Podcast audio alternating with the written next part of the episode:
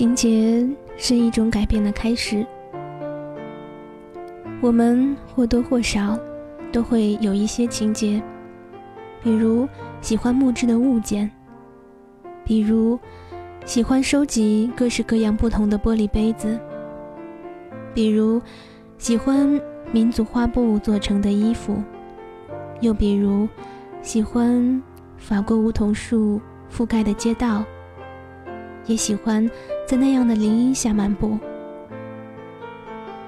周庄也是一种情节，或许和江南的细雨有关，或许和小桥流水有关，或许和青瓦巷弄荡漾在河道上的小船儿有关，或许和某一时刻生活状态下。想要逃离和改变的心情有关。总之，在时间的沉淀和历史文化的熏染下，这里有它特别的味道。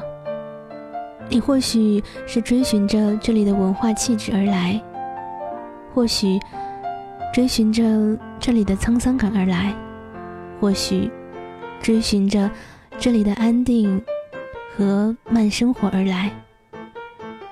也许有一天，你也终将会想念这里，或者期盼再次来到这里，让这里的味道成为你生命和经历中的一小部分。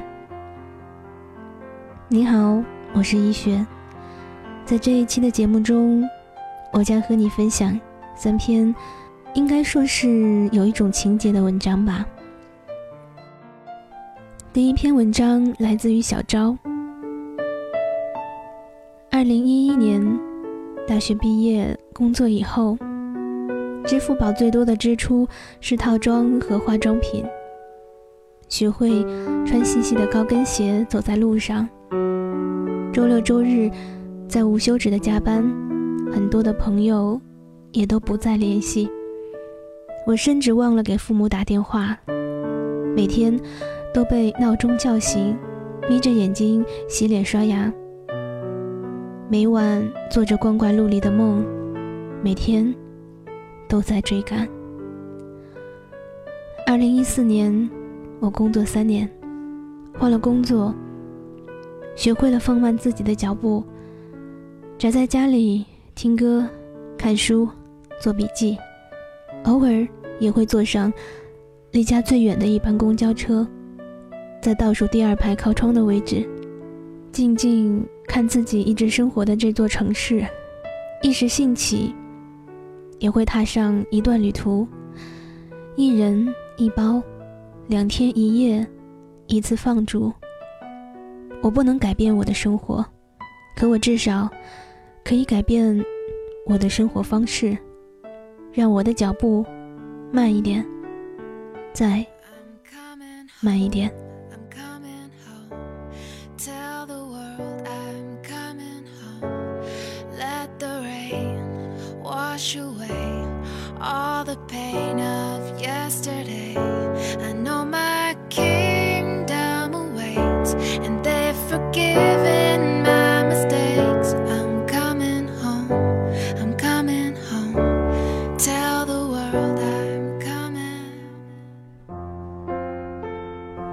第二篇文章来自于祝小慧的《清平乐慢生活》。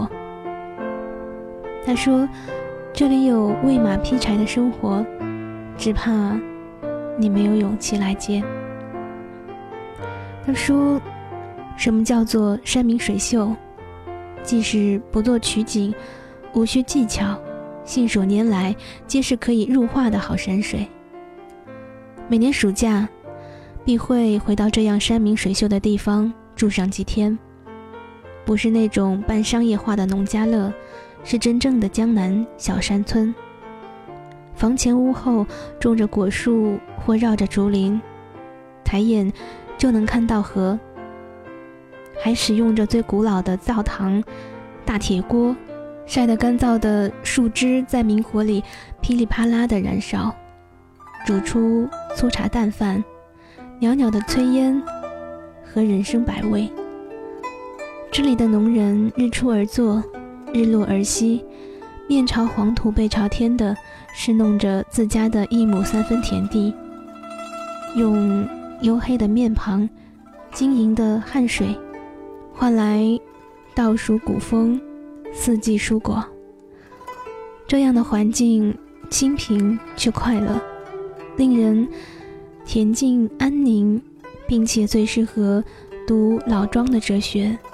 真正的鸡犬相闻又自给自足，可以让你享受一种慢生活。一进山，无端的便会融入他的生活节奏和韵律，在蛙唱虫噪中早早入睡。又在鸡鸣狗犬中早早醒来，晚上听吱呀着疲惫的拴门声，早上听咕嘟咕嘟满足的煮饭声。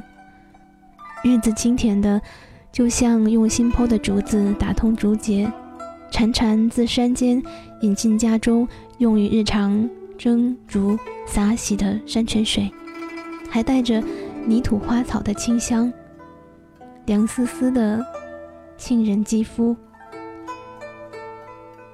睡前是前所未有的甘甜，醒来是爽利的村妇已经在太阳出来前地里摘回的一天的蔬菜，鲜嫩的，往往还带着昨夜的露水，伴着晨光煮一家子的早饭，炉火映得脸庞红红。揉搓捶打，洗出一大盆衣裳，整齐齐的晒在屋檐下。吧嗒吧嗒的还滴着水，弄湿了一整个清晨。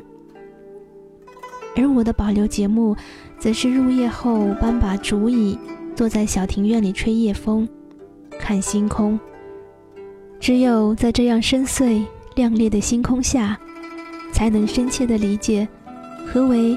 康德将头顶的灿烂星空与内心的道德准则并举，如此这般生活方式的存在，喂马劈柴，只关心粮食和蔬菜，提醒我们在水泥森林、灯红酒绿、蝼蚁竞争的世界之外，还有无限宽广的天与地。有多少人喊苦喊累，无法忍受，要逃离？若真是给你这样单调、清贫、规律、平淡的生活，却不一定耐得住这一份寂寞，享得了这一份诗意。或许，这便是这样的乐土、净土保留至今的原因吧。这里有喂马劈柴的生活，哪怕你没有勇气承接，至少可以供人遁逃，让你享受。这一片清明的慢生活。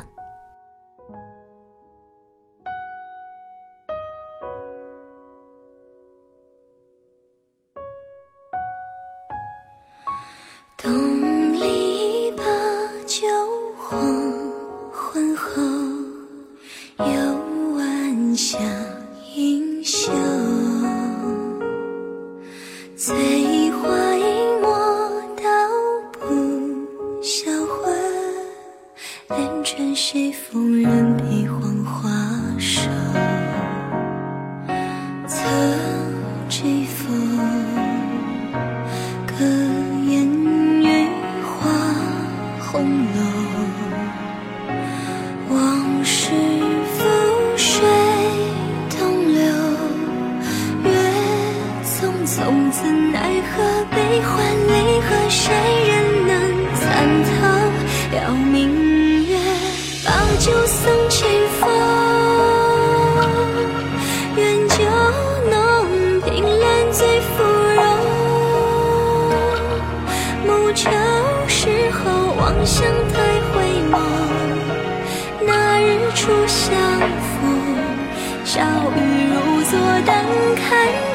花红，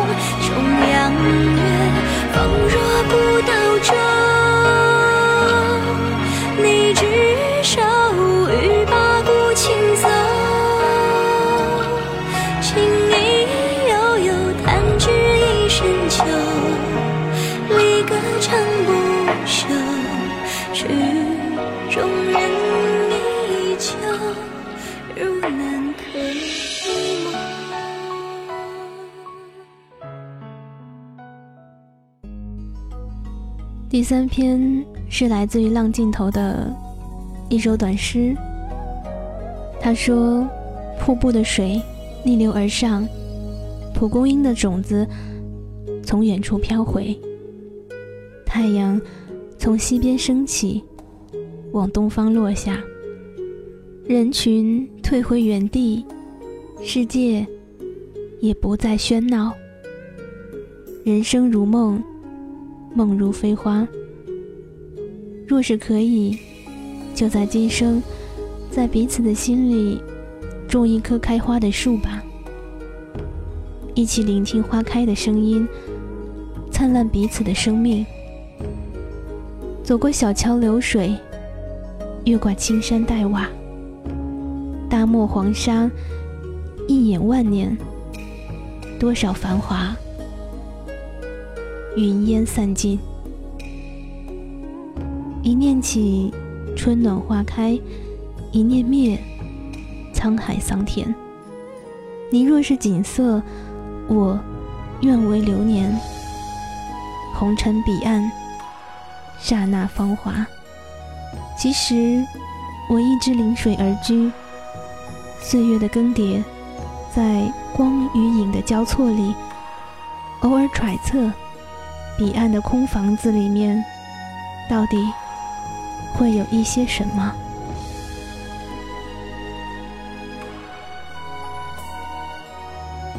感谢收听今天的节目，这里是周庄生活有声播客电台，我是主播一雪，我们下期节目再见。